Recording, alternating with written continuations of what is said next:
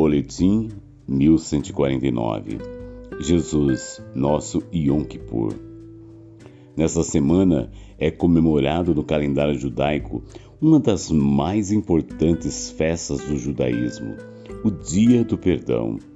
Porém, quando entendemos o que muito bem explicou o escritor de Hebreus, porque tendo a lei a sombra dos bens futuros e não a imagem exata das coisas, nunca pelos mesmos sacrifícios que continuamente se oferecem cada ano, pode aperfeiçoar os que a ele se chegam. Hebreus 10, 1. Entendemos então que Jesus é o nosso Yom Kippur. No Yom Kippur, tudo é executado pelo sumo sacerdote. Jesus é o sumo sacerdote que realizou o Kippur eterno, não segundo a ordem de Arão, mas sob uma ordem superior, a de Melquisedeque. Jurou o Senhor e não se arrependerá. Tu és um sacerdote eterno, segundo a ordem de Melquisedeque. O bode sacrificado representa aquele aspecto da morte do Messias que vindica a santidade e a justiça de Deus, na qual vontade temos sido santificados pela oblação do corpo de Jesus Cristo, feita uma vez. Hebreus 10, 10. O bode emissário aponta para o Cristo de Deus que recebe os pecados sobre, sobre si levando ele mesmo em seu corpo os nossos pecados sobre o madeiro, para que, mortos para o pecado, pudéssemos viver para a justiça e pelas suas feridas fosse sarados. 1 Pedro 2:24, Isaías 53:6. E que levou os pecados para o abismo do esquecimento tornará a piedade de nós, sujeitará as nossas iniquidades, e tu lançarás todos os seus pecados nas profundezas do mar. O sumo sacerdote entrando no Santo dos Santos é um tipo de Cristo entrando no santuário celestial. Mas, vindo Cristo, o sumo sacerdote dos bens futuros, por um maior e mais perfeito tabernáculo, não feito por mãos, isso é, não dessa criação, nem por sangue de bodes e bezerros, mas por seu próprio sangue, entrou uma vez no santuário, havendo efetuado uma eterna redenção. Hebreus 9, 11, 12. Jesus Cristo, como sumo sacerdote, também é a oferta para a expiação do pecado, o qual triunfou sobre a morte para nos dar a vida eterna.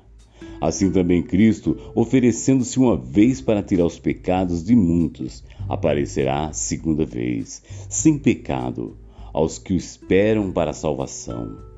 Hebreus 9, 28. O dia do perdão tem um caráter especial dentre todas as outras festividades, pois naquele dia era feita a expiação pelos pecados de toda a congregação de Israel. Isso é, a própria Cristofania. O Yom Kippur, realizado pelo Messias, Jesus, abriu o caminho do trono de Deus para o fiel.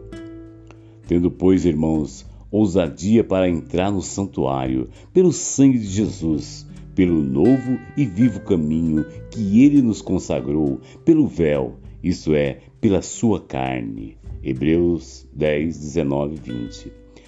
Assim como fomos perdoados por Deus em Cristo, devemos perdoar. Antes, sede uns para com os outros benignos, misericordiosos, perdoando-vos uns aos outros, como também Deus vos perdoou em Cristo. Efésios 4:32. Perdão é uma demonstração de amor.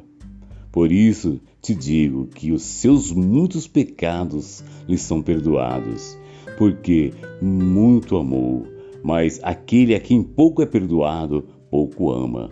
Lucas 7,47 Após a angústia de Jacó, Jeremias 37, haverá redenção, perdão para Israel.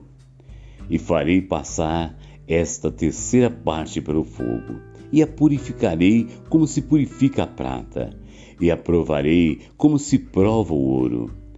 Ela invocará o meu nome e eu a ouvirei. Direi: É meu povo, e ela dirá: O Senhor é meu Deus. Zacarias 13, 9.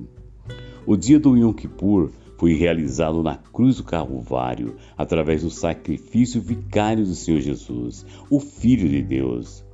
E em virtude disso, todos os judeus e gentios podem ter o perdão eterno. A última parte do cerimonial de Yom Kippur chama-se Neilá, que consiste na oração de encerramento. Nessa parte, Nessa parte final, intercala-se o toque do chofar, suado em lembrança do que ocorreu na ortoga do Torá. Êxodo 19:13. Com o Shema Israel, que é recitado em meia oração. Ouve Israel, o Senhor nosso Deus é o único Senhor. Deuteronômio 6:4. Texto Apóstolo Cleito Nantes.